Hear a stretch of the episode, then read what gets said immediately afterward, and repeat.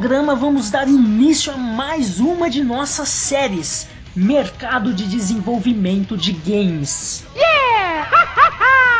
e nesse programa em especial vamos falar mais especificamente do que, Leptecos? Sobre trilhas sonoras para games. Sim, gamer, se você é estudante ou se você é um curioso, se você quer saber como funciona esse mercado, este é o lugar certo para matar algumas de suas curiosidades. Vamos falar sobre essa produção de músicas para games, sobre as trilhas sonoras para jogos.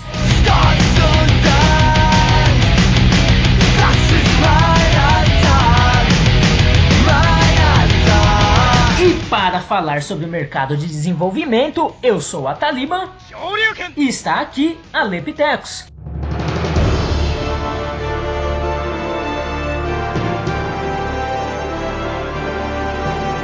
Olá galera, bem-vindos mais uma vez e vamos falar sobre esse mercado maravilhoso que tem futuro ou não.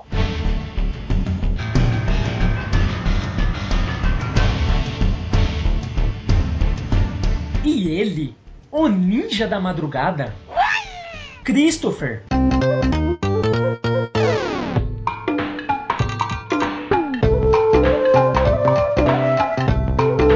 Aí, galera, pra gente aqui é boa noite, mas o que importa é pra vocês, né? E galera, temos aqui um convidado mais do que especial. Ele que vai trazer informações fresquinhas sobre o mercado de games. Ele que é músico, compositor e fundador da empresa Clef Beats, a lenda viva Marcelo Martins.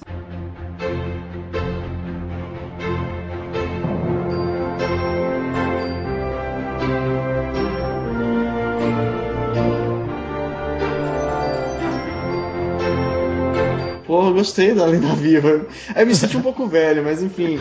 É... Pessoal, agradeço muito o convite, tá? Eu, eu tô muito feliz de estar aqui participando do Noobs. Eu ouvi os podcasts antigos de vocês, achei muito legal. E espero, espero contribuir um pouco com o podcast de vocês aqui, com a experiência que eu tive aqui no Canadá e também fazendo música.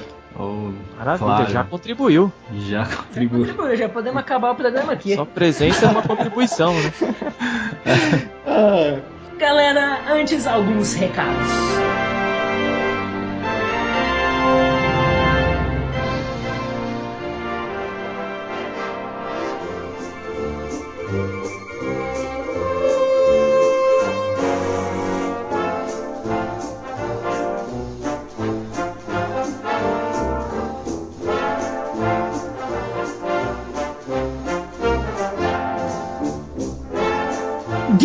Apenas para manter a praxe, se você baixou esse programa de algum lugar que não foi do nosso blog e quiser saber as informações comentadas nesse programa especial sobre trilhas sonoras, acesse o nosso blog. Qual é ele, Aleptecos? Confira no www.noobs com.br E nos siga no Twitter se você não sabe quando sai um novo programa, se você quer saber o que está acontecendo nos nossos podcasts, no nosso blog. Nos siga no Twitter, que qual é o nosso Twitter, Christopher? Arroba Noobs Games. Noobs com Z, hein? Ah, muito bem lembrado. E também nos mande e-mails. Nosso e-mail é noobscast.gmail.com e já aproveitando que estamos nessa parte fazendo uma social com vocês gamers, nos curta no, tu, no nos curta no Facebook. Como fazemos isso, Aleptecos? Nos curta no Facebook? É. Não sei, eu não tenho Facebook. Como fazemos, Christopher? Sem pergunta difícil, velho. Amigos, vocês entrem no nosso blog no cantinho ali tá o nosso Facebook, você clica no botãozinho like. Hum, é verdade, é verdade. Ou like, você... ou seja, que você gosta. Então, Sim, então, ou, então... ou se a sua versão do Facebook for em português, está lá curtir. Certo. Ou você pode entrar direto facebook.com barra noobsgames, tudo junto. Mas agora sem enrolação, vamos para esse programa especial falar sobre trilhas sonoras para games. Obrigado por estarem conosco e vamos direto ao programa. antes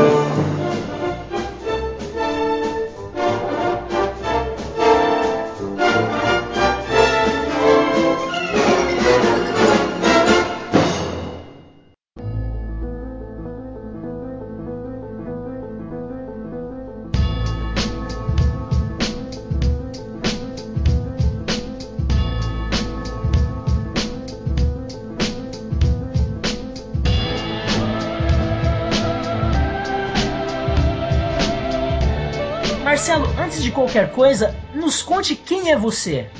Opa, quem sou eu? Eu comecei a fazer música com é, uma idade, bem, com 18 anos.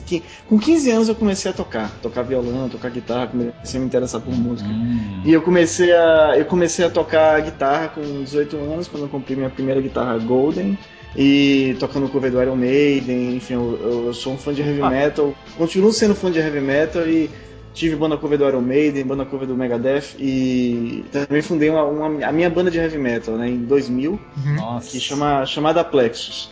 E eu sempre tive, sempre me envolvi com música desde os meus 15 anos, é, passando pelas bandas de heavy metal, ah, depois eu eh, estudei no IAV, que é um, uma escola que, que, que, tem em São Paulo, uma escola muito conceituada de, de áudio né, e acústica. Uhum. Depois eu comecei a trabalhar em estúdio também, de, de gravação, de produção.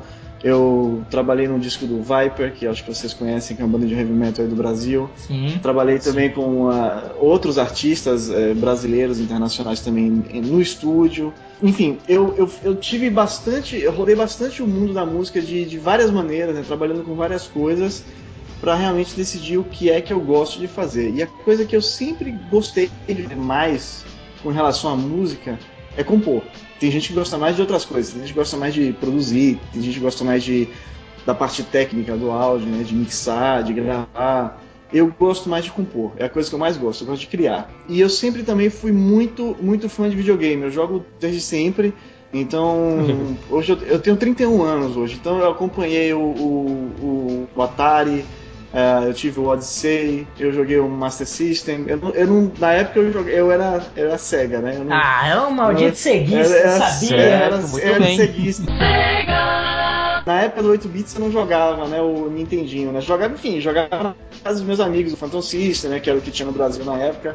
Mas eu tinha um Mega, o Master System em casa, joguei bastante, joguei vários jogos de Master System. Acompanhei o 16 bits, aí eu tinha os dois videogames também, tinha o, Super, o, o Mega Drive e o Super Nintendo. Uhum. Ah, joguei bastante PC também, enfim, desde, desde os meus 10 anos de idade que eu jogo e continuo jogando até hoje. Enfim, eu tenho um DS, tenho um PlayStation, tenho um Wii. Olha. Então até hoje, eu, até hoje eu acompanho o mundo dos videogames da mesma, na mesma intensidade que eu acompanho o mundo da música. Então eu, tenho, sempre tive esse lado, esses dois lados muito fortes, né? A parte do videogame ah, e a parte da música. Então, enfim, continuo comprando bastante disco também de várias bandas. Hoje meu gosto é, é muito. O leque das coisas que eu ouço é muito maior, então eu ouço não só heavy metal, mas tudo, né? Praticamente tudo em relação a é, todos os estilos de música. Pagode e também? Pa, menos pagode. menos, menos, pagode porque, porque eu acho que eu vi tanto pagode na minha vida, porque eu sou baiano. Então eu vi tanto pagode achei na minha vida que eu não aguento. Já tá na minha cabeça já, eu já sei. Se alguém me contratar pra fazer uma música de pagode, já vai sair naturalmente, porque já sai, já tá na minha cabeça há muitos, há muitos anos isso. Mas é basicamente isso, assim, me apresentando de maneira rápida, essa, essa é, um, é o meu histórico. Eu, eu sempre estive muito envolvido com videogames e muito envolvido com música, com música profissionalmente há, há bastante tempo já, há mais de 10 anos que eu, que eu faço isso, lanço disco, trabalho com produção, uhum. componho. E com, com videogames, eu, eu inclusive eu trabalhei já no Brasil, na Microsoft, Oh, ah, prestando eu prestei serviço para a Microsoft no, no, eu fui editor do site da Microsoft do site do Xbox 360 uhum. caramba na, na, época do lançamento porque eu queria trabalhar com videogame no Brasil e uhum. como vocês sabem o mercado de videogame no Brasil ainda é muito pequeno então não tinha, não tinha muito o que, o que eu fazer na época, até porque eu não tinha, não, não sei programar, não sou programador, não sei fazer, não sei fazer jogo, não sei fazer música. Uhum. Mas o emprego que surgiu, a oportunidade que surgiu na época, isso foi em 2006, foi para ser editor do site do Xbox.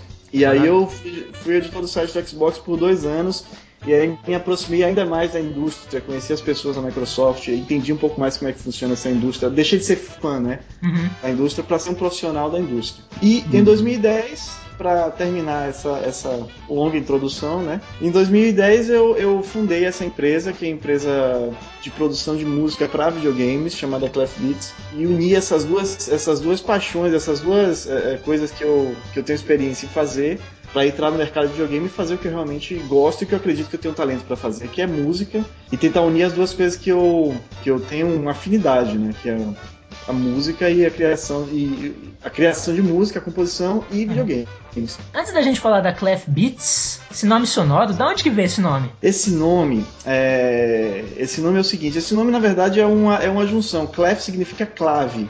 Né? Hum. Que eu acho que se, se você vê. é, enfim, tem uma história por trás desse nome, mas eu primeiro explico o nome, depois eu explico um pouco da, da história por que eu escolhi esse nome. Aham. Clef beat significa. Clef significa clave, que é a, a clave, enfim, clave de sol, que é um, que é um símbolo né, que você usa na partitura para poder escrever música. E beats é porque os jogos são feitos de beats, até hoje. Né? Uhum. Não, não mudaram isso. Qualquer software é feito de beats. E, e eu queria juntar música e videogame numa só palavra, por isso que ficou Clef Beats. Juntou os Além- dois elementos. Exatamente. Além de ser um nome que é fácil, enfim, fácil para fácil de lembrar, um nome simples, pequeno. E no, Sim. e no começo, agora a história por trás do nome. No começo eu queria que o, o logotipo da empresa fosse uma clave de sol é, em pixel art. Então eu quebrei minha cabeça, contratei um designer para fazer isso, a gente ficou meses pensando nisso, mas não ficou bom. Então o nome ficou, o logotipo não, não foi esse, mas de qualquer maneira o significado do nome é esse mesmo. É música e jogos num só nome, né? E hoje você tem essa empresa que trabalha, chamada Clef Beats, que trabalha com trilha sonora para games. Exatamente. Explica um pouquinho o que a Clef Beats faz. É, só pra galera entender, assim, a galera que tá chegando agora não sabe que existe um mercado, é um nicho é, voltado só para fazer música dentro de games. Como é que você trabalha? Como que nasceu a Clef Beats? É, qual é o foco dela? Legal. É, tá, primeiro falando sobre o, sobre o nicho. É, um jogo de videogame é um produto muito complexo. Então você tem. Quem é que está envolvido para fazer um jogo? Aliás, um produto tão complexo que eu acho que é mais complexo até do que fazer um filme. Por quê? Porque você tem que ter uma equipe que tem um programador, no mínimo, né? Você tem que ter Uhum. um programador. Você tem que ter artistas, que aí no caso eu estou incluindo o, o pessoal de, de, de gráfico, né? Da parte gráfica. Uhum. Tem que ter. E, e os músicos. Hum. É, enfim, talvez esse- essa seja a estrutura mínima para você fazer um jogo. Você precisa de pelo menos essas três pessoas para fazer um jogo bem simples. Mas o que, é que acontece hoje na indústria? Hoje na indústria, os jogos estão cada vez mais complexos, cada vez é, mais caros, cada vez mais difíceis de fazer.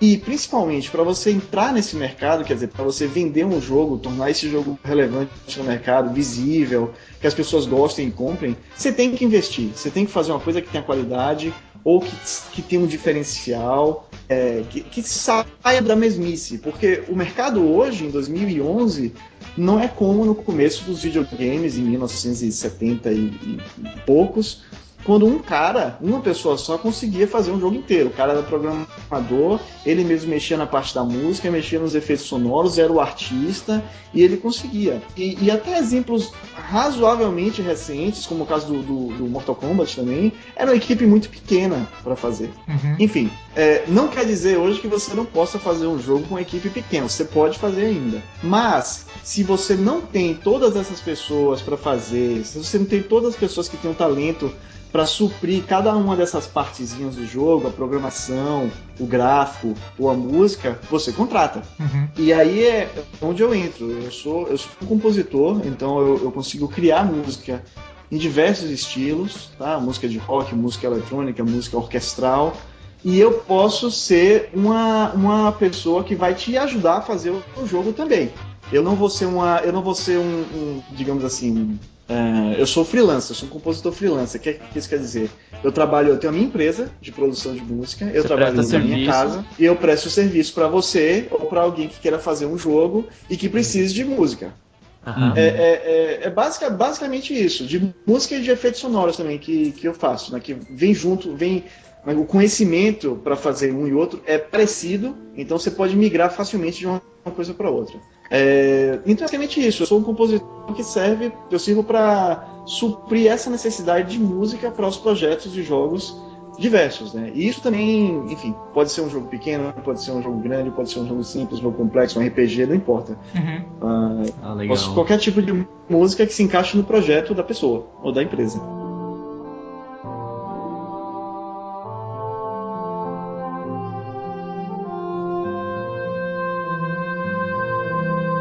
Tenho alguma listinha de perguntas aqui, Ah, Marcelo. não, pergunta uma coisa só. Pode, Mas pode então, não, mandar. Vou, vou perguntar uma coisa bem básica aqui, assim. Tá. Qual o seu jogo favorito, Marcelo? Quer dizer, jogo. Você pode falar mais de um, na verdade, se você tiver. Rapaz, você já você pensou nisso? Porque se você tá me dizendo pra dizer um jogo, sacanagem, É, não. um jogo. não precisa, pode falar uns cinco, sei lá, quando você quiser. olha, ah, porque tem, tem jogos que, que, que eu gosto. É... Tem os jogos que você gosta como pessoal, pessoal como- e outros como profissional, né? Exatamente, tem jogos que, Então. que- Mas na verdade, muitos dos jogos que eu gosto só por causa da música, eu gosto do jogo mesmo. Então, sei Hum. lá, ó, eu vou falar. Eu gosto muito da, da Legend of Zelda, eu, eu joguei todos, né? Hum, E eu acho que tanto o jogo quanto a música são referências mundiais de, de, de tudo, né? Em todos os aspectos o jogo é excelente. Verdade, verdade. O, o Code Kondo, né, que é o compositor do, do Zelda, ele é maravilhoso, até hoje é um dos meus favoritos. Do Eu- Super Mario eu- também, né? Dos- é Ah, o mesmo do. Super Mario, exatamente. Eu, eu adoro o, o, o Super Mario Galaxy, eu acho que. Eu acho que principalmente por causa da, da- Assim, o jogo é maravilhoso também, mas a música é sensacional. A música do Super Mario Galaxy mudou tudo o que estava acontecendo na época, enfim, toda aquela coisa de jogo de guerra. Aquela coisa meio orquestral de cinema, aquela coisa bem, Uhum. bem back, aquela música bem background, assim, bem, enfim. Uhum. Super Mario Galaxy chegou aí pra provar que ainda é possível fazer música orquestral, memorável, com melodias bonitas, com uma coisa que não é muito comum na indústria. Então me impressionou muito Super Mario Galaxy e a jogabilidade do jogo é sensacional, o jogo é incrível, né? Uhum. Ah, eu gosto dos Marios antigos também, mas o Mario Galaxy é porque acho que é mais novo, vai ficar Mais recente mais, agora, né? Mais fresco. mais recente. né? Significa que você era um ceguista e virou um nintendista agora? Mas agora eu, eu, eu, sou eu, eu não tenho partidos agora, entendeu? Eu sou eu sou eu, eu jogo em todos os times, porque Você é obrigado a ser dá- imparcial agora, né? Eu sou obrigado, mas se eu não fosse obrigado, eu teria que ser porque eu gosto mesmo, entendeu? Eu Ah, jogo tá. tudo. Beleza. Eu jogo tudo. Então, eu tenho um iPhone, então eu jogo também muito jogo de iPhone, jogos simples de iPhone, jogos da PopCap, aqueles Plants vs Zombies que eu tô Nossa, jogando agora. muito bom, cara. Muito É viciante, Jogo cara, é foda. viciante. Sei lá, e agora eu tô jogando. O que eu tô jogando agora? Eu acabei de terminar o, o Ninja Gaiden 2 pra. Ninja Gaiden Sigma 2 Vixe, Pra- isso é difícil, hein? Pra PlayStation 3, que é bem difícil, mas eu sou fã da série também há muitos anos. E agora eu tô Uhum. jogando um jogo chamado Muramasa The Demon Blade, que é pro Wii. Ah, pro Wii, né? Não sei se vocês conhecem esse jogo, é muito legal também. É um jogo, é um jogo de. É um side-scroller, né? É um jogo 2D de, de hack and slash, né? De, de luta, você é um ninja, então você vai matando todo mundo. É bem legal. E tem elementos de RPG, então você pode mesclar suas espadas para criar novas espadas. Você equipa um, um bocado de item. É sensacional. E era um jogo que eu tava. Enfim, eu tenho uma listinha aqui. Depois eu compartilho com vocês. Tem uns 30 jogos que eu, que eu quero jogar Nossa, que eu quero por favor. jogar, mas que eu, mas que eu preciso, enfim, eu eu jogo um jogo de cada vez, né? Porque também não tenho tanto tempo pra jogar.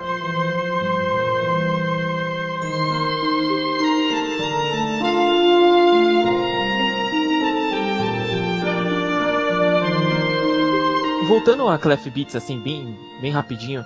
é, vocês são uma equipe de, com quatro pessoas, não é isso? São três pessoas. São três pessoas. Com você Isso. quatro ou não? Não, pra- comigo são três. São- Ah, que o cara não faz a lição de casa, ele faz Não, eu tinha notado aqui quatro pessoas, caralho. Não sei o que aconteceu, vai, tudo bem.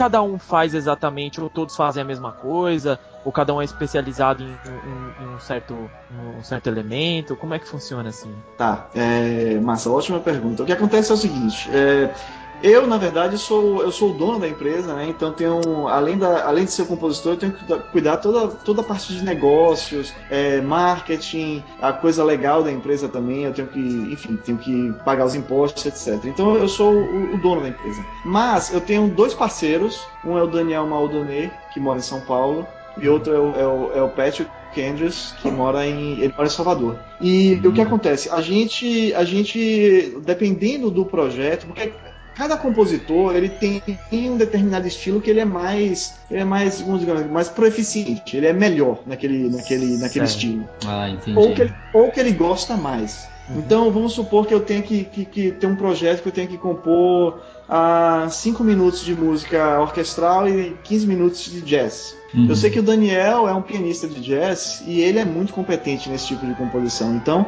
eu ah, provavelmente passaria para ele essa parte do trabalho e ele me ajudaria a fazer essas músicas para o jogo, ah, compondo jazz. É mais ou menos assim que funciona. Na verdade, dependendo do volume de trabalho, se for um trabalho muito grande que eu não consiga entregar no tempo é, contratado, eu aciono essas pessoas que são meus parceiros e eles trabalham para mim. Na verdade, eu contrato eles para trabalhar para mim, para fazer. Frila do frila, né? Exatamente. Beleza, exatamente. Legal, legal. Que é, que é como funciona muito a indústria do, do cinema. A indústria do cinema é assim. Vamos falar do, do uh, vamos falar do John Williams, por exemplo. Ele não trabalha sozinho. John Williams é um compositor, enfim, vocês devem conhecer. Ele fez Star Wars. Sim, sim. Jurassic é, Park, né? Eu acho. Mas, enfim, voltando à maneira de trabalho, ele não trabalha sozinho. O John Williams não é ele sozinho que fica lá na casa dele e escreve. Ele escreve uma boa parte das músicas do tema, mas ele tem uma equipe que trabalha para ele também que ajuda ele a, a cumprir a, as obrigações dele contratuais, a necessidade de criar tanta música em tão pouco tempo.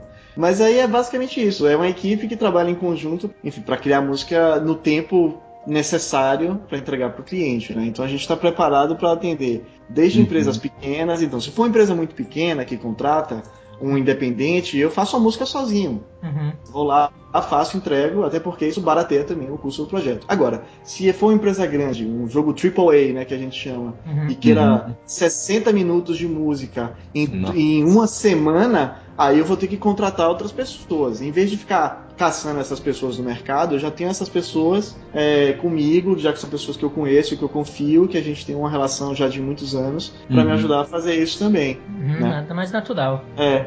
Ô, ô, Marcelo, mas então você já esteve envolvido né, com os projetos grandes, assim, bem conhecidos na, na indústria aí? Não, não tive ainda envolvido em grandes projetos, não. Eu espero que, eu, eu, espero, eu espero que muito em breve. Na verdade, eu estou envolvido num projeto agora, né? Eu, eu, eu, hum. eu, não posso falar mais detalhes sobre ele, mas basicamente é, é, vocês vão saber, so, vão saber mais informações sobre ele muito em breve. Mas é, mas é bem legal, um projeto para iPhone, para um, jogo de iPhone que, que acho que vai ser bem legal. Bacana. Hum. Que hoje está tendo hum. bastante mercado, né, para iPhone, né? É, o que aconteceu foi que assim, como o custo de desenvolvimento de um jogo de iPhone é mais baixo, enfim, muitos, muitas equipes pequenas, né, muitos empresários pequenos, uhum. com, pouco, com pouca disponibilidade de, de, um pouco orçamento, um orçamento baixo, conseguem fazer jogos para iPhone. Uhum. Então, você consegue fazer um jogo para iPhone, sei lá, 5 mil dólares mais ou menos a 8 a 10 mil reais, você consegue fazer um jogo com qualidade muito boa para um iPhone. Sim, ou, ou para o iPad, que na verdade é muito o iPhone, o iPad, e, e lançar ele, vender ele. Porque o grande problema da maioria da, das empresas que eu tive contato, enfim, o grande problema da indústria ainda é vender o jogo. Uhum. Porque uhum. você pode ter todo todo o talento do mundo para criar um jogo, ser um programador talentoso, você pode ser um game designer talentoso, a ideia pode ser maravilhosa, você pode executar bem, pode fazer o projeto, mas você não vai saber como vender. Pulo do gato é a venda. Então, o que acontece? Com o iTunes, principalmente na, na, na América do Norte, que é, é, bem fácil fazer isso, com o iTunes você consegue você mesmo colocar o seu jogo no iTunes e você mesmo vender. Uhum. Sim, verdade. E essa, é, e essa é a diferença, porque aí você faz o jogo todo, você vende e, e, e você tem a receita no mesmo dia que você coloca o jogo no iTunes. Você já consegue receber dinheiro, já consegue recuperar investimento.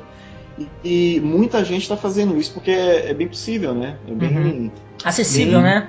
É acessível, é fácil né, de fazer isso. Uhum. Quer dizer, não é fácil porque dá trabalho. Claro. Mas uhum.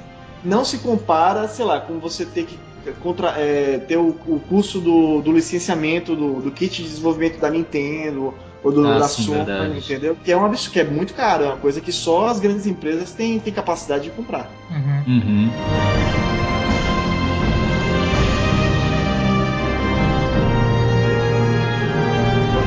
A Clef Beats, ela, ela hoje ela está situada no Canadá, né? É, a sede aqui no Canadá. Por que, que ela está no Canadá? Isso foi aconteceu ao acaso ou foi um planejamento porque você achou que o mercado brasileiro não estava preparado para esse nicho? Eu, na verdade, foi uma junção de duas coisas. Primeiro, foi uma decisão pessoal minha e, e da minha esposa. A gente queria morar fora do Brasil. A gente já estava com o processo de imigração já engatilhado, enfim, antes mesmo de ter a ideia da empresa, a gente já estava pensando nisso.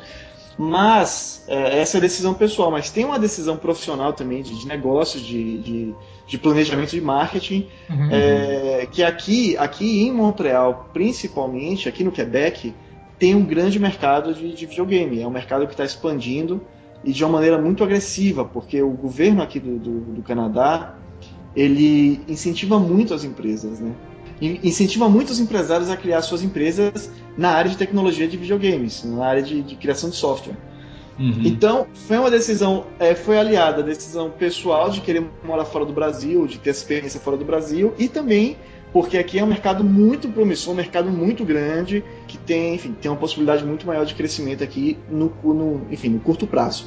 É, não quer dizer que o mercado no Brasil não seja também promissor, também acho que é muito promissor e, uhum. e mantenho, mantenho contato também com as pessoas no Brasil é, e, e, e, valorizo muito as coisas que saem daí porque eu acho que são coisas geniais. Uhum. Então a gente, ah, legal, a, gente legal. Tem, a gente tem capacidade de fazer coisas tão boas quanto as coisas que, que, que saem aqui no, no, Canadá, nos Estados Unidos, porque o, o talento também existe aí. Né? Então, uhum. mas já aproveita essa sua visão. Que, por que, que o Canadá, por exemplo, ele está desembestando e o Brasil ainda está bem devagarzinho? Qual a grande diferença? É o governo? Olha, é, é, é uma série de coisas, né? Eu acho, inclusive, que isso, até no, no episódio, que no, do último, no penúltimo, na verdade, episódio, que foi o 11, né? Que vocês estavam falando sobre pirataria, vocês tocaram um pouco nesse assunto. Uhum. Primeiro, tem o, o, o, tem o governo, sim. O governo aqui no, no, Mas não é o único, tá? Mas eu vou falar do governo primeiro. O governo aqui no Canadá, ele entende o que é o mercado de videogames, ele reconhece a importância e a lucratividade desse mercado. Então ele incentiva mesmo, mas incentiva de maneira muito agressiva. Então se você tem uma empresa aqui, lógico, uma empresa pequena eh, tem as facilidades porque é mais fácil ter uma empresa aqui no Canadá. Você tem a carga tributária é menor. Uhum. Mas uma empresa grande, por exemplo, tem vários estúdios vindo aqui para, inclusive estúdios que estavam nos Estados Unidos estão vindo aqui para o Canadá porque o imposto é menor, porque o governo dá incentivo, porque você fica, sei lá, um ano ou é, é, é, você tem 25%, por exemplo, de, de, desconto nas taxas, né, pra, pra, nos impostos para poder abrir sua empresa durante um, um, período de tempo, e até empréstimo mesmo. As empresas conseguem empréstimos, ah, enfim, Puxa, do governo, de bancos, para poder desenvolver o negócio aqui. Então é, é a, a facilidade de, de, de, crédito e, de, e, e, a visão do governo é completamente diferente. Nossa, completamente diferente completamente mesmo. diferente. Aqui é, você toma tarrascada na cabeça e o governo faz de tudo para te quebrar em dois anos se você quer empreender aqui, né? Na verdade, é de uma maneira geral, o empreendedor no Brasil, ele sofre muito. É herói, cara, é herói. Cara, não dá para fazer, não dá para fazer. É... Eu tenho empresa no Brasil, eu sei, eu sei é, como é caro ter empresa no Brasil sofro muito para poder pagar os impostos e tudo, porque é absurdo. É uma coisa absurda. Então, um, uma empresa pequena como a minha é, é praticamente impossível é, eu, eu, eu sobreviver ter, no Brasil. sobreviver se eu tivesse sede no Brasil ou se eu quisesse fazer isso no Brasil. Porque é um mercado muito específico, uhum. é, com uma carga tributária muito grande, então não faz sentido. Enquanto aqui no Canadá, por exemplo, você tem até um determinado faturamento por ano, se eu não me engano, são 50 mil dólares aqui no Quebec. Se você faturar 50 mil dólares, você não precisa nem abrir uma empresa. Você Caramba. não precisa fazer nada, absolutamente nada. A partir do momento que você tem 50 mil dólares, e essa informação aí para os ouvintes, não tenho certeza se é esse valor mesmo, mas enfim, tem um valor razoável, razoável que você pode faturar por ano, que você não precisa nem, ter, nem abrir empresa. O governo está nem aí para você, se você faturar menos esse valor. Agora, a partir disso, lógico, aí você vai abrir tudo, vai fazer tudo, todo, todo o processo. E tal que é também muito mais simples do que no Brasil, não tem comparação. É muito, funciona muito mais fácil. Esse é o lado do governo, né? Uhum. O lado também do mercado é muito importante. O que é que a gente tem no Brasil? A gente tem um Brasil praticamente um mercado dominado pela pirataria. Uhum. Muito devido à facilidade que, é, enfim, a pirataria é uma coisa que aconteceu por vários motivos, né? Porque é caro mesmo, porque tem a questão dos impostos dos jogos que é difícil você comprar um jogo original, é caro pra caramba, a gente sabe que os impostos são altos, então não é todo mundo que consegue. Os consoles são muito caros, são caríssimos, caríssimos. Caríssimos, caríssimos. Você vê a diferença de preço, é, é impressionante. Ah, o povo também, né? O povo não é, quase é, não também, tem dinheiro para comer. É, eu acho aí... que tem uma questão cultural também. Acho que eu é, tava lendo é, tem, uma. Tem verdade, só, tem só um parênteses, rapidinho, eu tava lendo uma reportagem esses tempos aí que teve o jogo justo.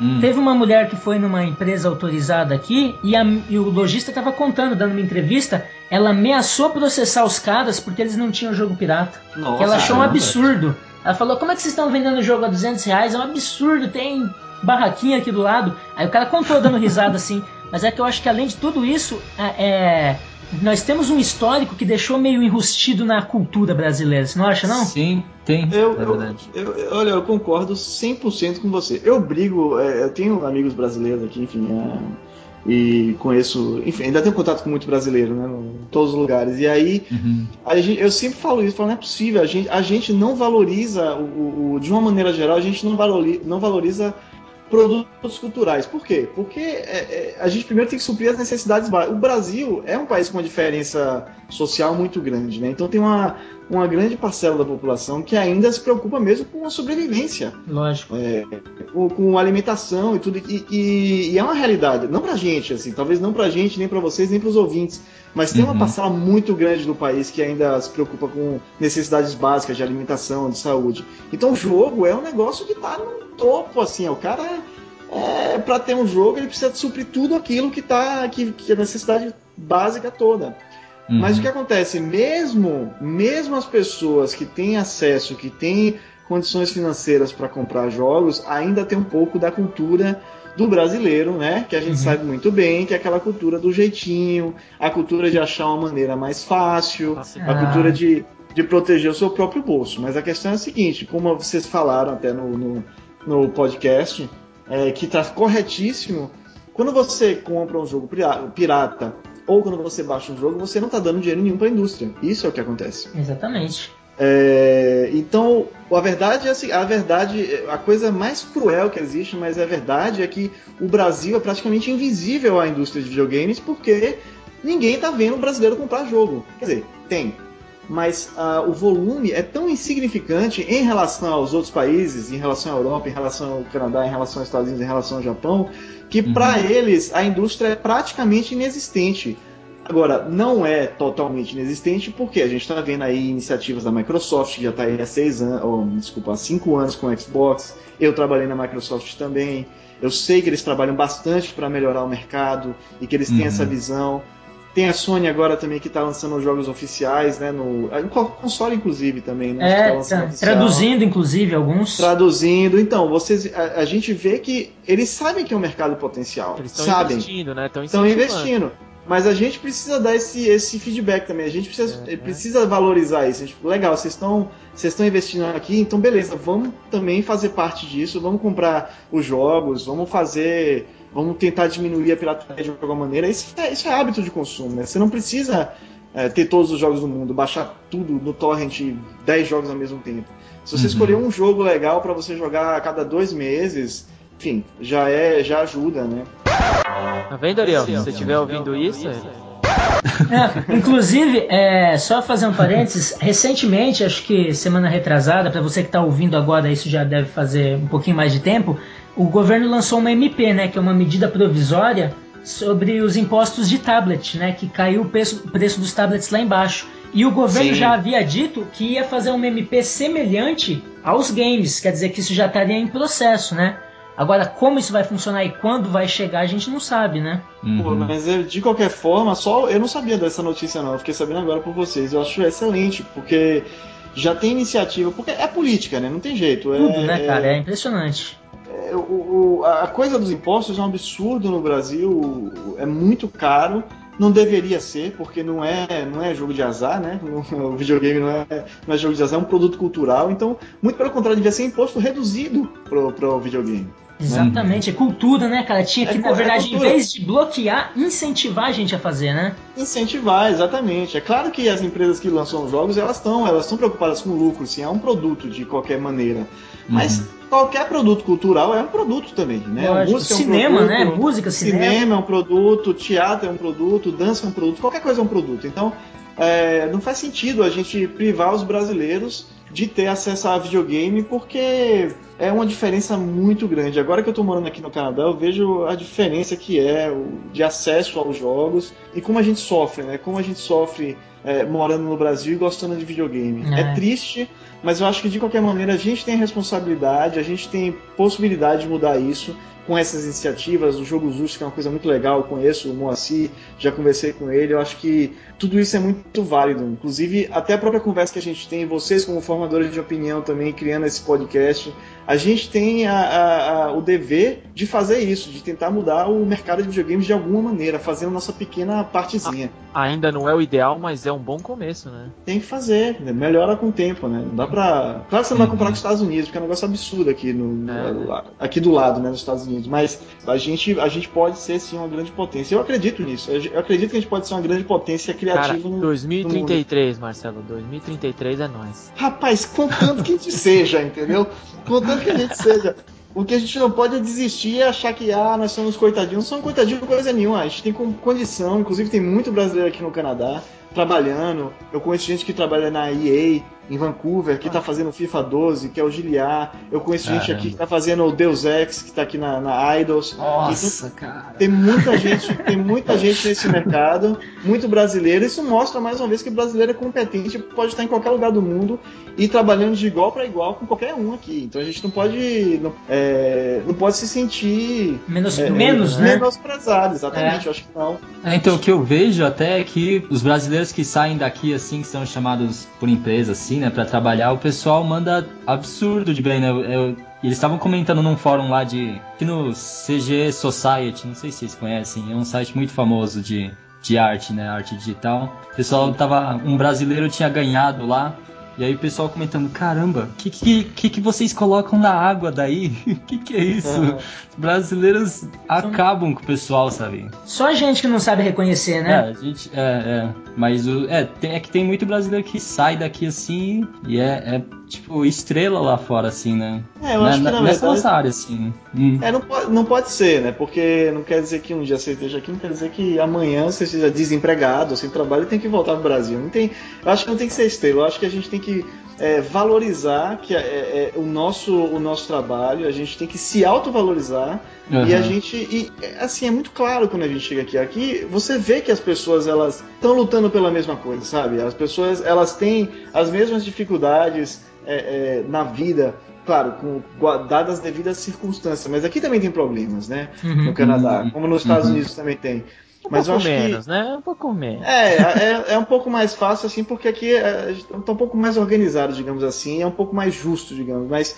Porque se a gente quer trabalhar com alguma coisa, se o seu sonho não pode colocar isso como empecilho, né? Isso não é coloque como empecilho, não coloque como é empecilho. E se você não conseguir emprego no Brasil, saia do Brasil, vá para onde tiver o emprego que você quer, é, invista nisso, porque o que a gente não pode é, é, ficar decepcionado nessa vida e deixar de trabalhar com aquilo que a gente gosta, porque o Brasil não está dando oportunidade. A gente vai caçar essa oportunidade aonde ela, aonde ela esteja. Eu acho que quem tem talento para fazer videogame, quem tem vontade, quem, que se é o sonho, você tem que correr atrás e você vai conseguir, porque se eu tô aqui no Canadá e se tem bastante gente trabalhando aqui também, eu não sou uhum. melhor do que ninguém. Eu simplesmente coloquei isso na cabeça, fiz um planejamento, investi para vir para cá, porque tem que investir também. Lógico. Mas se eu conseguir, acho que qualquer pessoa pode conseguir também. Oh, legal.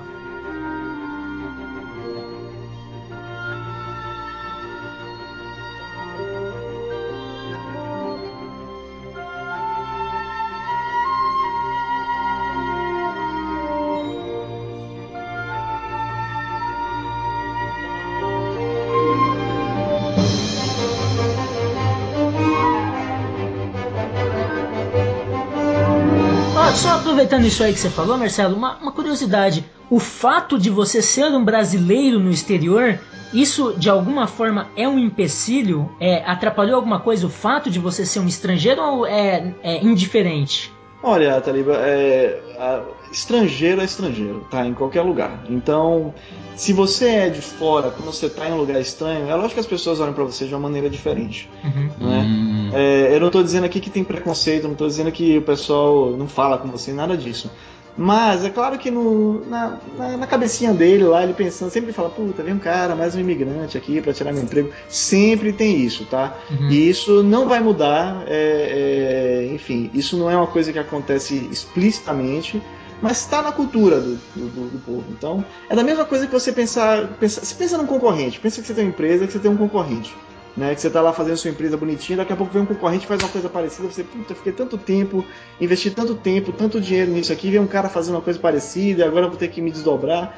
Então eles vêm como um concorrente a mais, né? Uhum. Vem como uma pessoa a mais que está ali. No caso do Canadá tem uma coisa diferente porque o Canadá controla a imigração, então é, você só entra aqui no Canadá se você for aceito. Se ele- eles analisam seu currículo, eles veem tudo que você fez. É como se fosse uma entrevista para uma empresa mesmo. É tudo controlado aqui no Canadá. É um dos poucos países do mundo que tem isso. Então você entra aqui se você é qualificado profissionalmente para estar aqui no Canadá. Uhum. Hum, Então, quando o, o- o estrangeiro vê um brasileiro aqui no Canadá, ele sabe no mínimo que você é tão competente quanto ele, né? Ou pelo menos teve uma educação semelhante à dele para estar aqui. Então ele sabe que você está aqui, não está aqui para para brincar, nem para passar férias, está aqui para trabalhar e para fazer o país crescer de alguma maneira, né? Uhum. ah, legal. É, então, mas de qualquer maneira, se eles estão preocupados ou se tem preconceito, se eles estão falando ou não, é um problema deles, na verdade, porque a gente é que tem que se valorizar e que tem que correr atrás do, do que a gente quer fazer, não é? Não? Uhum. É isso aí. Uhum.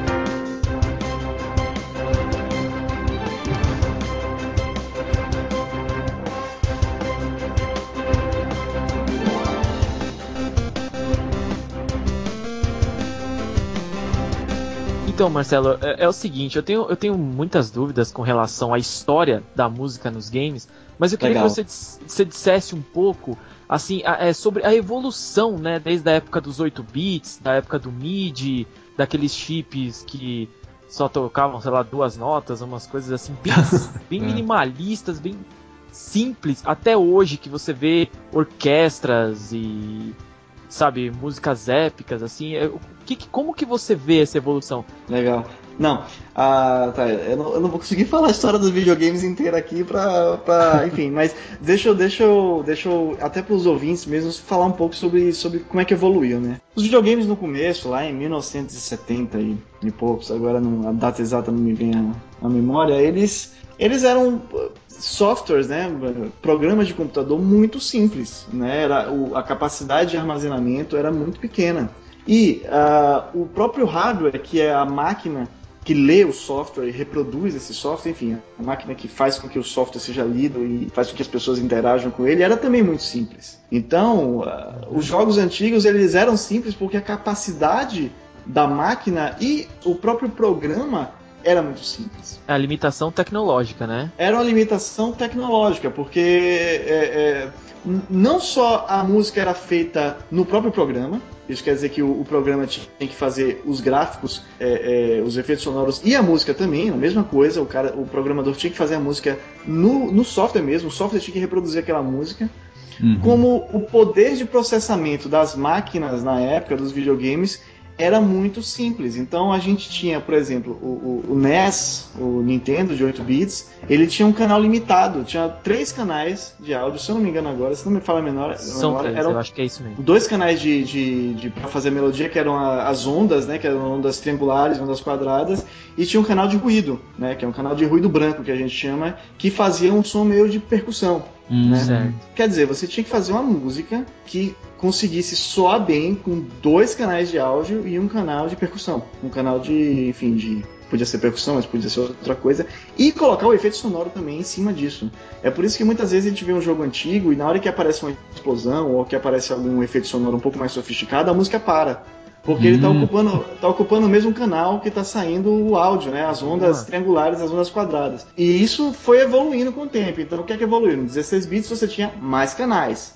Mas o problema é que a música ainda era feita no software. Então o software ainda é, ele tinha que ser programado para tocar aquelas notas com aquela mesma limitação de canais lá dele, do software ou da, ou da, ou da máquina que reproduzia isso, do hardware. Enfim, isso continuou até a criação do CD.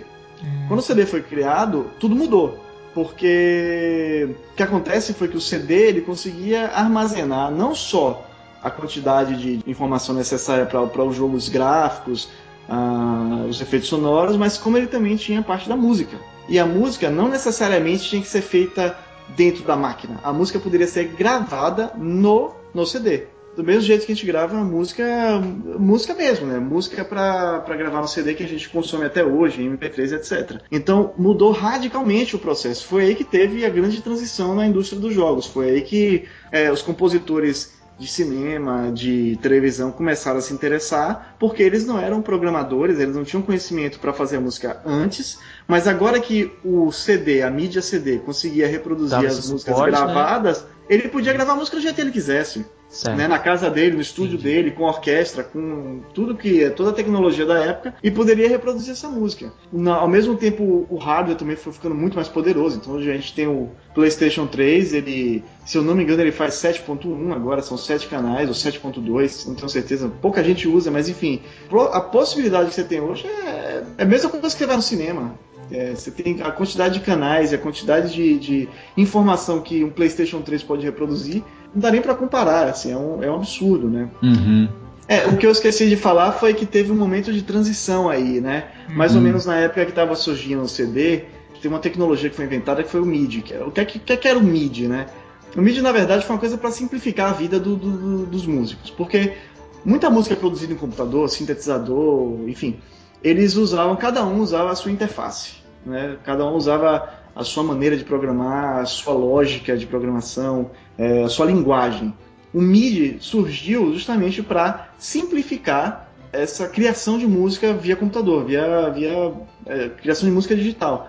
Então, o MIDI é, é uma linguagem, né, entre aspas, que simplifica um pouco a criação de música digital. E hoje o MIDI é tão, tão sofisticado que você pode, é, é, através do MIDI, lógico, com, com outros softwares que, que, criam sons reais, são os samples, né, que a gente chama, são os, uhum. os sons pré-gravados de, de instrumentos, você pode criar uma orquestra inteira com base em uma composição MIDI. Ou seja, você vai lá no seu computador, Bacana. escreve as suas notinhas MIDI uhum. é, com um peso muito pequeno, porque o MIDI é muito leve, e aí o MIDI conversa com outro programa, que é o programa que toca os samples, e fala para os samples para tocar aqueles, aqueles instrumentos reais. Então, através do MIDI, você controla os samples e faz a orquestra do jeito que a gente tá, que a gente ouve hoje, que é basicamente 90% do, dos jogos hoje que, que acontecem, né? A maioria das músicas, por exemplo, no caso de vocês, vocês compõem e executam essas músicas não utilizando bandas, utilizando softwares? A maioria utilizando software, porque o custo é mais baixo, né? Hum, claro. E o resultado é muito, é muito semelhante, né? Hum. Agora, logicamente que se surgir a necessidade de gravar com orquestra real, a gente pode fazer isso também. É, hum. você, já, isso... você já teve essa oportunidade assim? Ou... Ainda não, eu espero que em breve. Mas eu já conheci, é, já conheci algumas pessoas aqui em Montreal, já conheci a orquestra aqui de Montreal, é, já conheci pessoas que trabalham com orquestra de videogame aqui em Montreal, inclusive tem uma orquestra especializada em videogame aqui em Montreal. E a gente sabe escrever música também é, para orquestra, né? Então uhum. eu, eu, tenho, eu tenho essa educação. Eu posso escrever música numa partitura e dar para um músico e ele vai conseguir ler e tocar aquilo também. Mas na verdade a questão é que o orçamento que você precisa para fazer para gravar com orquestra é muito maior, né? Então nem todo mundo consegue nem toda empresa tem esse orçamento disponível para poder fazer isso. Mas que o resultado é muito melhor, não tenha dúvida. É muito melhor gravar com orquestra ao vivo. Eu adoro é, compor com computador mas uma orquestra ao vivo hum, é insubstituível, é muito melhor. Uhum. Ah, legal. Só para esclarecer uma coisinha pro, pro profissional, para aquele cara que tá querendo entrar no mercado, ele gosta de música, existe diferença entre o profissional de sound designer e o músico, né? Existe sim, existe. E não só isso, hoje em dia o mercado está cada vez mais especializado. Então você tem um compositor, que é a pessoa que faz as músicas, você tem o sound designer, que é a pessoa que faz os efeitos sonoros, você tem o programador de som, que é a pessoa que vai integrar a música ou os efeitos sonoros ao, ao jogo. Então, um programador, mas ele tem a, o expertise, né, a especialidade em criar os, a, a integração, né? Ele pega uhum. o efeito sonoro e, e, faz ele funcionar no jogo. Tem essa, essa especialidade também. Tem o diretor de áudio, que pode ser uma pessoa que tem um conhecimento geral de todo o processo de áudio, mas não necessariamente é um especialista em nenhum deles.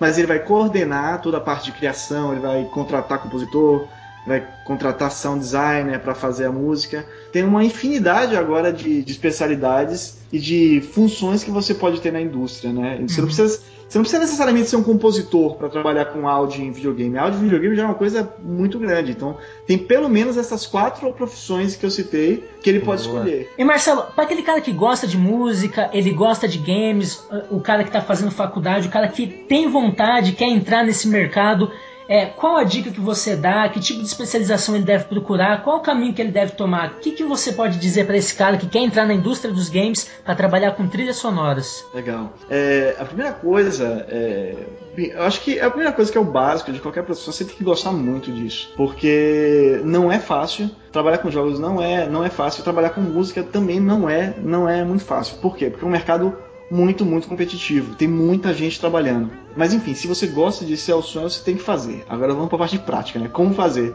Primeiro você tem que se preparar muito bem. Você tem que, você tem que estudar música.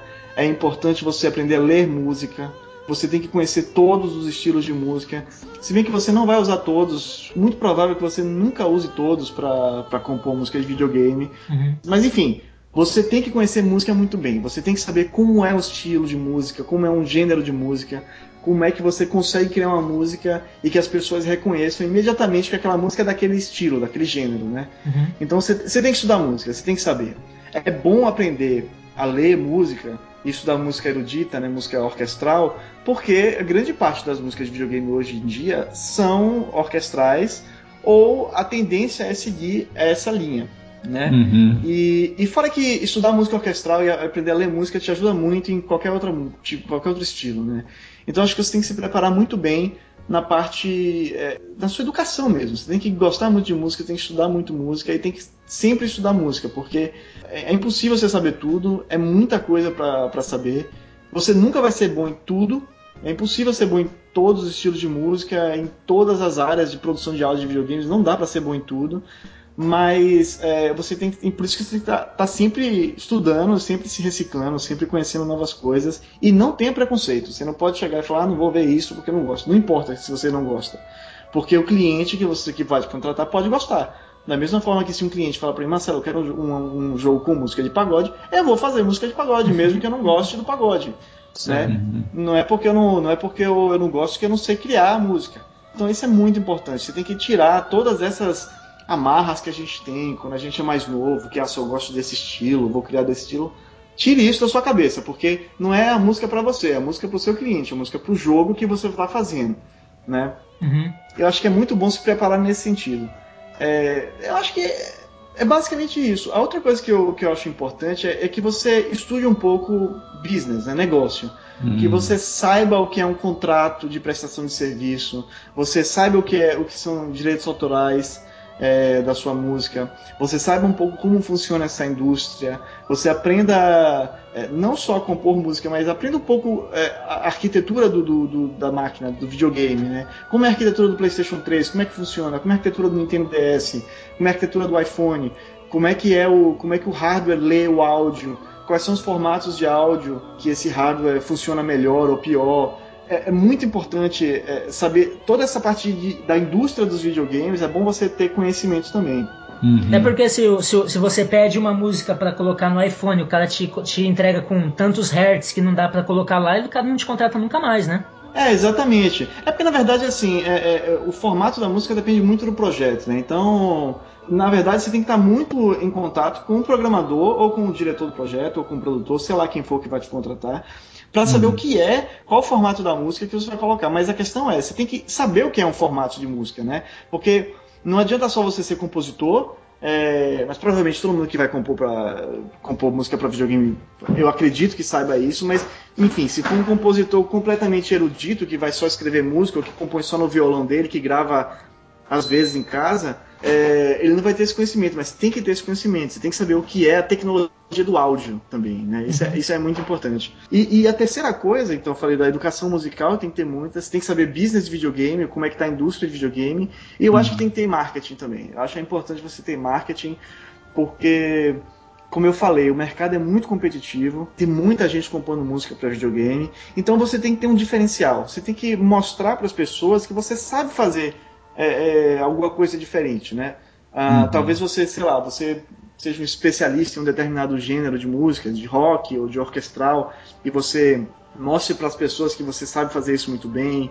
Enfim, você tem que achar algum diferencial no seu negócio que faça que você se destaque dos outros. Porque compor música, um monte de gente está compondo, né? Uhum. Um monte de gente aparece aí, diz que compõe tudo, e tem profissionais das mais variadas experiências e qualidade. Então, você tem que mostrar que você sabe compor música bem, que você tem capacidade e que você é uma, é uma boa opção. Você é uma boa opção no mercado que pode ajudar esse cliente e esse jogo a fazer sucesso também através da música. Então é, é importantíssimo você estudar marketing, saber qual é o mercado que você está lidando e entender que esse mercado de música é extremamente, extremamente competitivo. E as pessoas que sobrevivem são as pessoas que têm essas qualidades, que gostam muito do que faz, que têm educação suficiente para fazer e que têm um diferencial. Né? E que conhecem a indústria dos videogames. Né? Acho que se você tiver essas quatro qualidades, a probabilidade de você conseguir seguir essa carreira é, é muito grande. Uhum. Até isso aí que você estava falando, até é importante a pessoa conhecer essa indústria dos games, porque a composição de uma música normal e a composição de uma música para videogame é diferente, né? Tem a questão da ambientação, a questão do looping também, não é? Exatamente. Ah, olha, é muito diferente, porque o que a gente vê hoje em dia é muita gente do mercado de filme e do mercado de televisão ir para videogame. Por quê? Porque o mercado de filme e televisão é muito mais saturado do que o de videogame. Mas as pessoas têm que reaprender a fazer a música. Mesmo os que têm muita experiência fazendo música para televisão e, cine e, cinema, eles têm que reaprender a fazer música para videogame porque essa questão do loop é muito importante que você falou também, a Taliba, que é uma característica do videogame, né? Que uhum. só tem no videogame. Mas eu acho que mais importante hoje é, é, não só isso, é você criar uma linguagem musical que seja própria do videogame, que é no caso da interatividade, a música, a música dinâmica, a música adaptativa, é, uhum. a música que, que muda de acordo com as ações do jogador, que a gente tem bastante já hoje e que eu acho que é a linguagem do futuro da, da música dos videogames, é porque a gente o videogame não é uma mídia linear, não é uma coisa que tem começo, meio e fim. Quer dizer, até tem começo, meio e fim, mas você não sabe como é que vai ser o meio, né? Uhum, Na verdade. É. é verdade. O meio, o meio é o jogador que vai, que vai fazer. E a música tem que acompanhar isso também. A música, de alguma maneira, ela tem que acompanhar as ações do, do jogador, o que é que ele está fazendo, a ambientação, o estágio, o status do jogador, se ele está cansado, se tem bicho uhum. para ele matar, se ele tem que lutar com, com algum chefe. E hoje a gente tem muito disso, né? Inclusive eu, eu, eu, eu fiz um, um, estudo disso, é, coloquei no site da, da Clef Beats, que é um, eu fiz um vídeo sobre música dinâmica e que dá algumas ideias de como criar música dinâmica, enfim, uma das cara, possibilidades de criar música dinâmica. Muito maneiro isso que você fez, cara. Eu legal. Legal. Eu achei muito louco, cara. Aquela é, é uma das maneiras, né? Não quer dizer que seja a única, porque não, não tem isso, né? Não, não tem isso nem em música, nem em videogame. Então não tem única maneira de fazer as coisas, mas aquela é uma das maneiras. Enfim, as pessoas que, que, que querem entrar nessa área, eles têm que conhecer isso sim, tem que entender música é, música interativa, tem que, tem que estudar isso e, e tem que criar, porque é uma coisa muito nova. Então você tem que lidar muito com a criatividade, é, jogar muito, você tem que saber muito como é que os jogos funcionam para poder criar uhum. alguma coisa nova. Enfim, e criar essa nova linguagem de música para videogame, né? Que é uma coisa que ainda não está muito bem estabelecida, mas que é o futuro, né? Porque a mídia é diferente, então a música tem que ser diferente também. Lógico.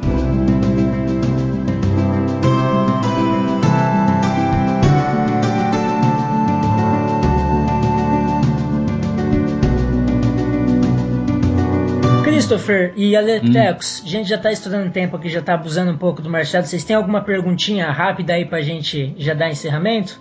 Eu, ah, eu tinha algumas coisas, mas eu acho que uma interessante é até relacionado ao que você falou. Eu tava percebendo, assim, que eu mais ou menos também tô na área de desenvolvimento de jogo, né? E, e meio que tava tentando algumas coisas com música no nosso jogo, lá no nosso projeto. Legal. Aí eu tava reparando assim, é, o que que houve com as músicas ultimamente, sabe? Que você mencionou do, do, as músicas do Mario Galaxy, né? Que são mega memoráveis, assim, né? E eu tava pensando, pô, poucos jogos hoje em dia eu lembro da música, assim, sabe? Que nem joguei o Half-Life 2, assim, e eu não lembro das músicas daquele jogo. Joguei o Portal 2, aí eles liberaram a trilha sonora, né? Você deve ter visto. Vi, vi sim, vi sim. Então, Bem mas legal. aí é, então, a maioria das músicas eu ouço e eu falo, nossa, eu nem lembro em que momento que eu ouvi essa música, sabe? É, aí você pega um outro que nem Mario Galaxy, cada música lá, assim, você se lembra na hora, sabe? Você sabe que ela é do Mario Galaxy, assim, e sei lá, o, o que que houve com as músicas ultimamente, sabe? Você sabe dizer alguma coisa nesse sentido?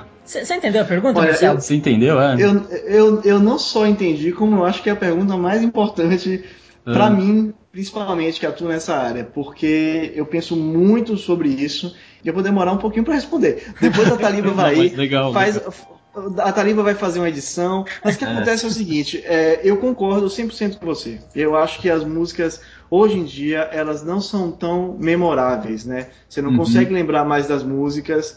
É, enfim, eu tenho uma especulação, eu sei a- a- o motivo técnico para Ah. isso ter acontecido, mas Ah. eu tenho uma especulação sobre o motivo de business, de negócio, por que isso aconteceu. Então, o Hum. motivo técnico é o seguinte: a coisa mais memorável que existe na música é a melodia.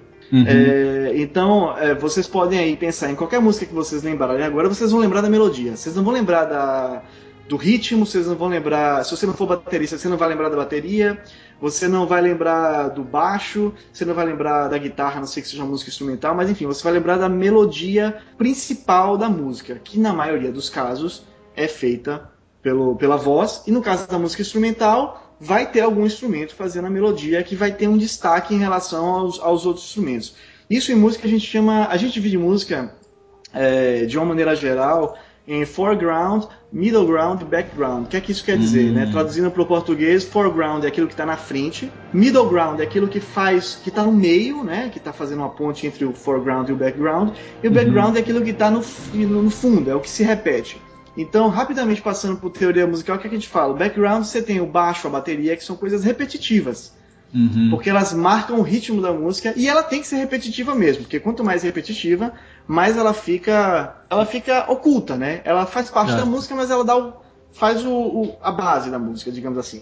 Uhum. E aí, e aí você tem o middle ground, que são coisas que dão temperinho à música, que são outros instrumentos que estão lá no meio para dar aquele suporte à harmonia, é, Uhum. principalmente à harmonia. E tem o foreground, que na maioria das vezes eu estou simplificando bastante aqui, tá? Se algum, algum teórico aí de música vier me criticar, mas enfim, eu estou simplificando bastante, até porque eu não, não posso me, me estender muito. Até porque, pra, pra explicar pra galera, tem muita gente que não é do meio, né? Então, pra. Exato. exatamente. Sim, sim, é. Que, que não é do meu, a mas, galera, né? Mas eu vou chegar lá. Então, e tem o foreground, que é a coisa mais importante da música, que torna a música memorável, que é a melodia. Uhum, né? uhum. É, Na música pop, é, que eu digo pop, eu digo rock, é, pop mesmo, pop, pop, pop. É, na música de MPB, é a, é a voz. É a voz que está fazendo a melodia. E você vai lembrar dessa melodia. Uhum. Agora, o que é que aconteceu? Né? É, na época dos 16 bits, do 8 bits, você só tinha poucos canais, como a gente falou antes. Uhum. Então, o A cara tinha que melodia. fazer. Exatamente, porque o que é que o Mark ia fazer? Não tinha mais nada pra ele fazer. Ele tinha que fazer Uhum. a melodia, a melodia tinha que ser memorável.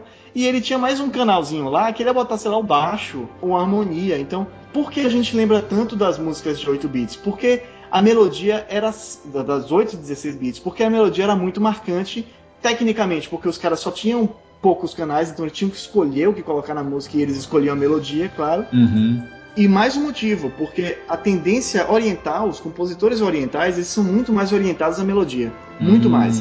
Então, se você vê o pop japonês, ele é muito, tem muita melodia o tempo todo, ele é muito orientado à melodia. E como a maioria dos jogos que a gente jogou nos 8 e 16 bits são japoneses, a, a gente lembra muito mais deles. Os compositores japoneses, eles têm mais essa ênfase na melodia, né? Tá. E, aí- e aí acho que eu respondi tecnicamente a sua pergunta, por que a Sim, música é sim. memorável? Até é idiota que eu vou falar, mas Marcelo, isso que você falou tem sentido, cara. Agora que você É falou. verdade, é verdade. Que a Não, gente, cara, a, a gente até tava conversando, o que a gente. é, esses dias eu tava conversando em off com o Christopher, acho que até foi pra algum programa, não lembro, que a gente tava vendo o trailer do The Last Guardian, do Fumito Ueda, e fala, cara, essa música é sensacional, já remete ao jogo. Sensacional, cara. Ele, ele é, ele é um gênio, ele é um gênio. Aquele jogo é maravilhoso. Eu vou chorar aqui se falar daquele jogo, mas, mas a- aí eu acho que deu pra entender tecnicamente o porquê a melodia é tão memorável. Quer Deu, dizer, deu. porque, é- porque a a melodia é realmente aquilo que chama mais atenção. Agora, por que hoje em dia, a segunda parte da pergunta, né? Por que hoje em dia a gente não vê mais tanta música memorável nos videogames? Que é uma coisa que eu luto, que eu falo com meus clientes, pelo amor de Deus, vamos fazer mais melodia, vamos voltar à época, vamos Uhum. fazer com a linguagem de hoje as melodias, porque é isso que vai tornar seu produto relevante. É isso que vai fazer o seu, o seu jogo ser lembrado. Mas Uhum. o que acontece hoje? Eu tenho. Isso é. Enfim, o que eu falei antes é técnico, é uma realidade da teoria musical. A melodia é a coisa mais memorável, por isso as músicas mais memoráveis têm uma melodia bem feita. Mas e por que, então, é, hoje em dia a gente não tem mais músicas memoráveis no videogame? E aí é uma especulação minha, é uma, é uma coisa que eu imaginei que pode ser certo ou não. Mas o que acontece é o seguinte: a influência do, dos videogames hoje é muito grande do cinema. Uhum. É muito grande. Então, os produtores de jogos hoje, eles querem que o som soe como cinema. Certo. Então, perfeito, toda, perfeito. toda, toda a direção deles, toda a direção deles é para fazer música que seja parecida com o cinema. Porque geralmente os produtores, hoje até isso mudou, mas geralmente os produtores, a grande maioria deles não tem educação musical. Então ele não sabe, ele não sabe, digamos assim, não sabe diferenciar uma música memorável de uma música não memorável, mas ele vê o que ele gosta mais no cinema e ele quer fazer uma coisa parecida pro jogo dele. No O que cinema é dá certo, né, cara? Então ele quer. e- o que é nobre, estou dizendo que isso é ruim de maneira alguma, né? Faz parte do nosso Sim. papel como compositor educar essas pessoas e falar, ó, você pode fazer isso, mas você pode fazer mais memorável.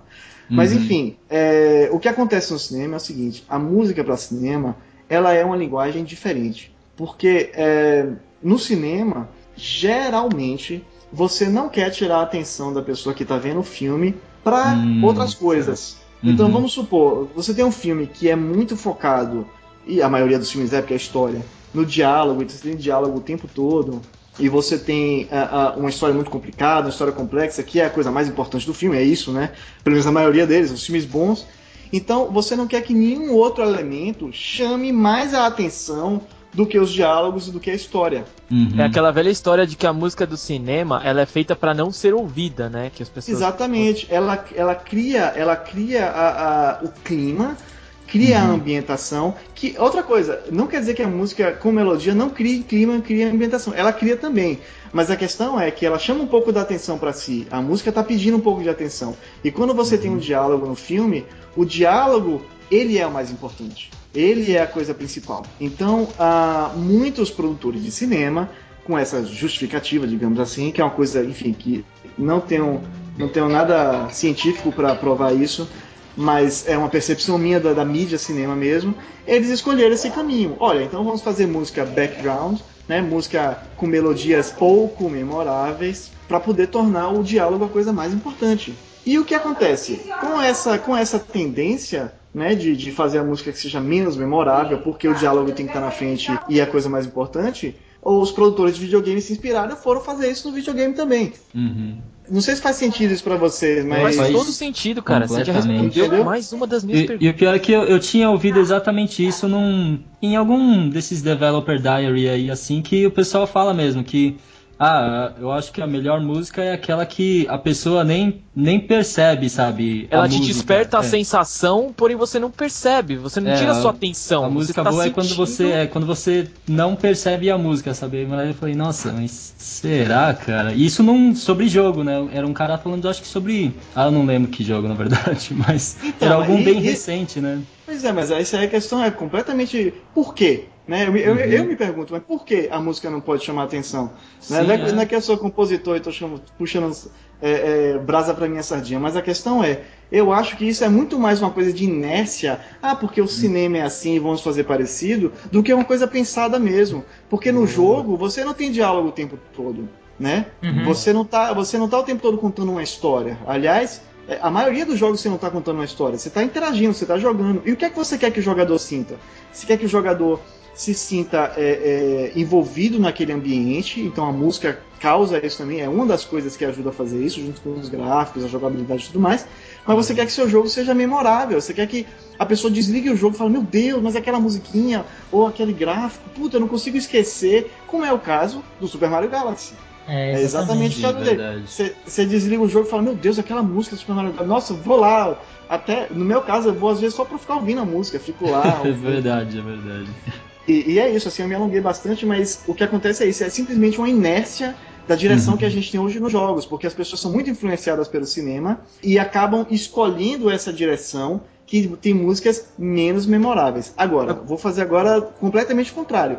Existem músicas para cinema que são muito memoráveis também, que funcionam muito bem com o diálogo, e existem músicas de videogame também que são muito memoráveis, mas é tudo uma questão de direção de estética. Se você quer que em um momento, um determinado elemento do jogo, por exemplo, a história, tenha mais é, atenção, como por exemplo nas cutscenes, né, nas cenas que aparecem entre as fases, como um jogo de RPG como Final Fantasy, por exemplo, nada mais justo do que a história tomar o, o, o foco, palco, né? Seu, seu, foco, né? Mas não quer dizer que a música tem que ser background o tempo todo, porque o que eu ouço hoje é música background o tempo todo. E pior, música genérica. As é, músicas é, são todas verdade, iguais. Completamente. É verdade, Chega a irritar, né? Até a gente gravou o programa passado sobre Batman e é um jogo maravilhoso, mas é, ele só não é marcante, ele não tem uma música marcante. E eu baixei as músicas pra gente colocar de background do programa, são muito parecidas. Não tem aquela música que você fala, assim, que você fica escutando depois e fala, puxa, esse jogo é fera.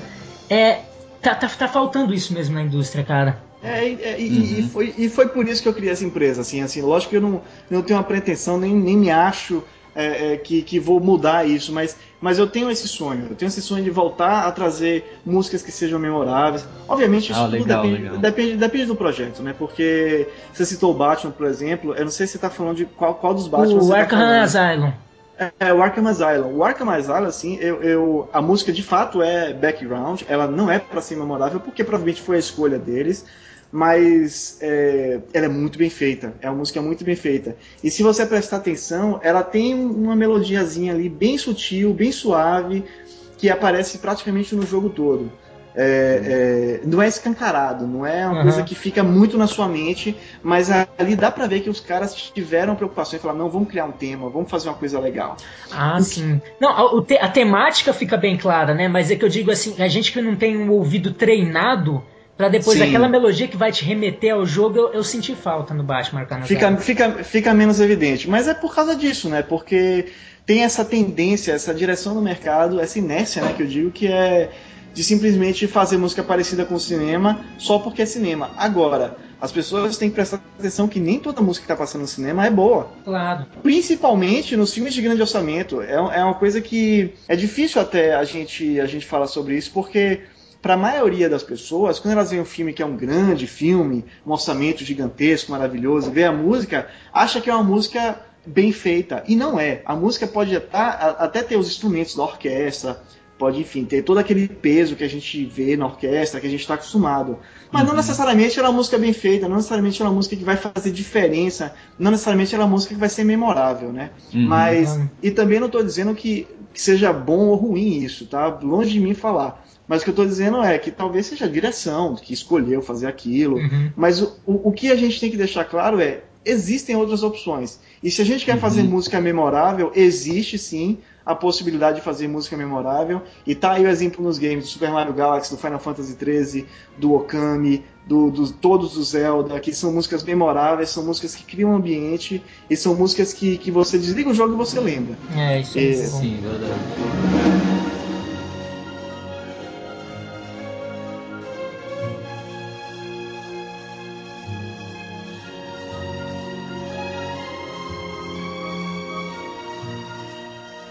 Marcelo, eu gostaria de dizer que a gente tem muita coisa ainda para falar. O Alepteco está me enchendo o saco aqui, que ele tem um monte de coisa ainda para perguntar. Mas a gente já está abusando da sua, da sua bondade aqui. A gente considera você uma grande referência nesse meio. Você é um dos grandes nomes. Se Deus quiser, ainda vai ser um nome muito maior que está desbravando. Eu acho que você é uma referência para o pessoal que quer trabalhar com música em games, para os brasileiros. Eu acho que eles têm que se espelhar em você, eu acho que eles têm que ir à luta, como você falou. E eu queria agradecer demais a sua presença, brilhantou o nosso podcast que agora tem alguma classe. E deixa um recado aí pra galera, hum, diz aí qual é o site da Clef Beats pra galera acessar, o seu Twitter e um recadinho final aí para os ouvintes. Legal. Primeiro eu queria agradecer, fico muito feliz, muito, muito lisonjeado né, pelo, pelos elogios. Gostei muito de participar do, do programa.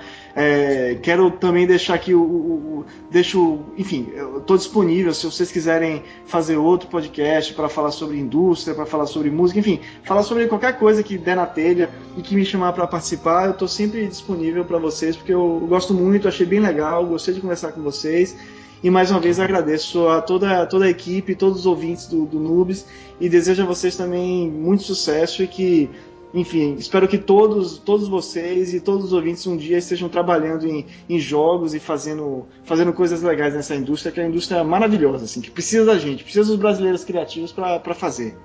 Legal, galera. Legal, legal. Pra você que não sabe, o nosso, entre no nosso blog, tá lá no nosso post o site da Clef Beats, o Twitter, mas só para deixar para você que tá ouvindo no carro, que baixou de algum outro lugar, Marcelo, qual que é o endereço do, da, da sua empresa, Clef Beats? O, o, site é o www.clefbits.com. Clefbits é C-L-E-F-B-I-T-S.com. E quem quiser também me seguir no Twitter, de vez em quando eu posto algumas coisas, é, é o twitter.com.br clefbits também.